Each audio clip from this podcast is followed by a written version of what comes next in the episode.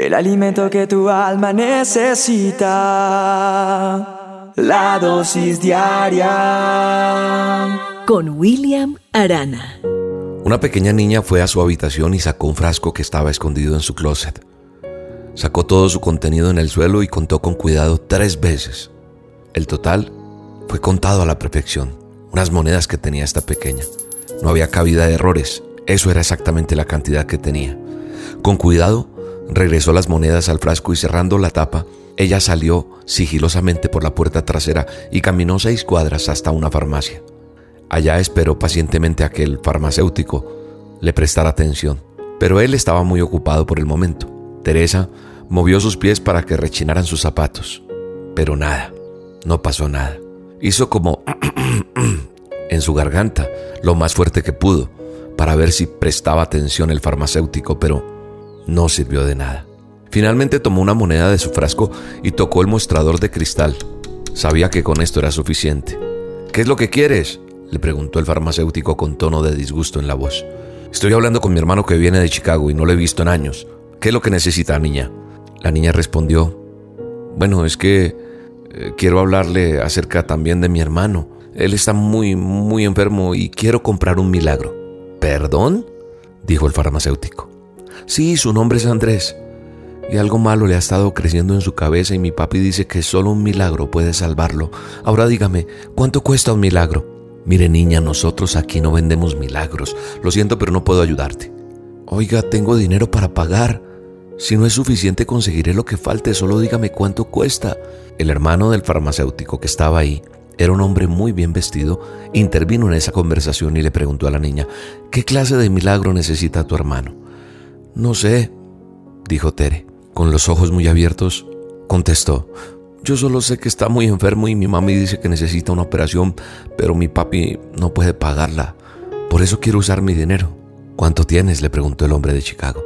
Un dólar con diez o once centavos, contestó Tere, apenas audible. Y ese es todo el dinero que tengo, pero, pero puedo conseguir más si es necesario. Qué coincidencia, sonrió el hombre. Un dólar y once centavos es el precio exacto de un milagro para los hermanitos. El hombre bien vestido toma el dinero en sus manos y con la otra sostiene la manita de la niña y le dice, vamos, llévame donde vives, quiero ver a tu hermano y conocer a tus padres, veamos si tengo el milagro que necesitas. Ese hombre bien vestido era el doctor Carlton Armstrong, un cirujano especializado en neurocirugía. La operación fue completamente gratis y sin cargo alguno por su estancia en el hospital, hasta que Andrés pudo regresar sano a casa. Mami y papi comentaron felices de la cadena de eventos que les trajo a todo esto. Esa cirugía, susurraba su madre, fue un milagro real. Ya me imagino cuánto podría costar. Teresa sonrió. Ella sabía exactamente cuánto cuesta un milagro. Un dólar con once centavos, más la fe de esa pequeña. En nuestra vida Nunca sabemos cuántos milagros vamos a necesitar. Pero sabes, un milagro no es la suspensión de una ley natural, es la implementación de una ley superior. He aprendido que las grandes almas tienen fuerza de voluntad y las débiles tienen solo deseos. Por eso hoy te digo que los milagros no se compran, no se venden. No, en la Biblia no hay ningún versículo que diga que pacte o siembre por un milagro. Eso no es verdad. Los milagros necesitan fe. La palabra de Dios dice en Marcos 11:24, les digo, crean que ya han recibido todo lo que están pidiendo en oración y lo van a obtener. Debes creer. Debes tener fe como esa pequeña, tan gigante fe como esa niña que fue capaz de decir, voy a buscar mi milagro. Hoy te quiero motivar, hoy te quiero retar a que salgas a enfrentar el día, a enfrentar la vida misma, porque yo creo en el nombre de Jesús, que por medio del Espíritu y con el poder que procede de sus gloriosas riquezas, los va a fortalecer a cada uno de los que está escuchando esta dosis, allá en lo íntimo de su ser, para que por fe Cristo habite en sus corazones. Y le pido que arraigados y cimentados en su amor, veamos los milagros que hay en cada uno de nosotros a través de lo que Dios tiene para cada uno. ¿Sabes qué es la fe? La fe es la garantía de lo que se espera, es la certeza de lo que no se ve. Fe es así como esa niña ingenua, pero con determinación es capaz de decir, voy a buscar mi milagro. Tú también puedes salir a buscar tu milagro. Y estoy seguro que Dios va a responder a esa necesidad que tú tienes. Alguien se va a aparecer en tu vida y te va a ayudar.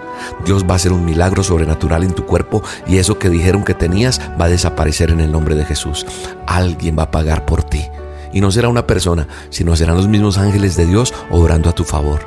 Esa es la garantía de que yo espero lo que no veo, pero por fe y no por vista es que yo espero. Así que en el nombre de Jesús, yo sé que Él te da la esperanza y te llena de alegría y la paz de Él está sobre tu vida porque creemos, porque vamos a esperar y vamos a rebosar de alegría por el poder del Espíritu Santo.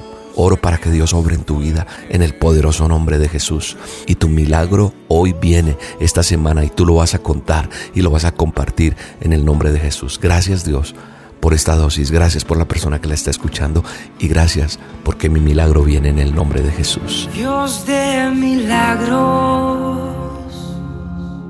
haz tu obra en mí. Despeja mi duda, sé que estás aquí. Dios de milagros, todo lo puedes. Con una palabra será suficiente.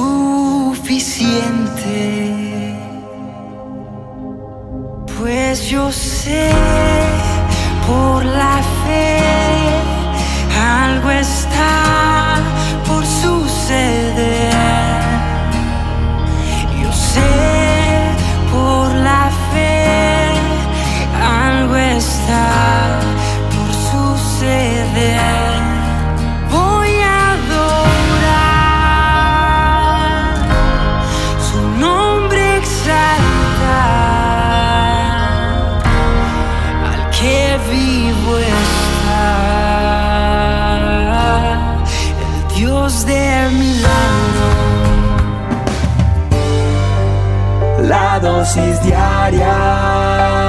con William Arana.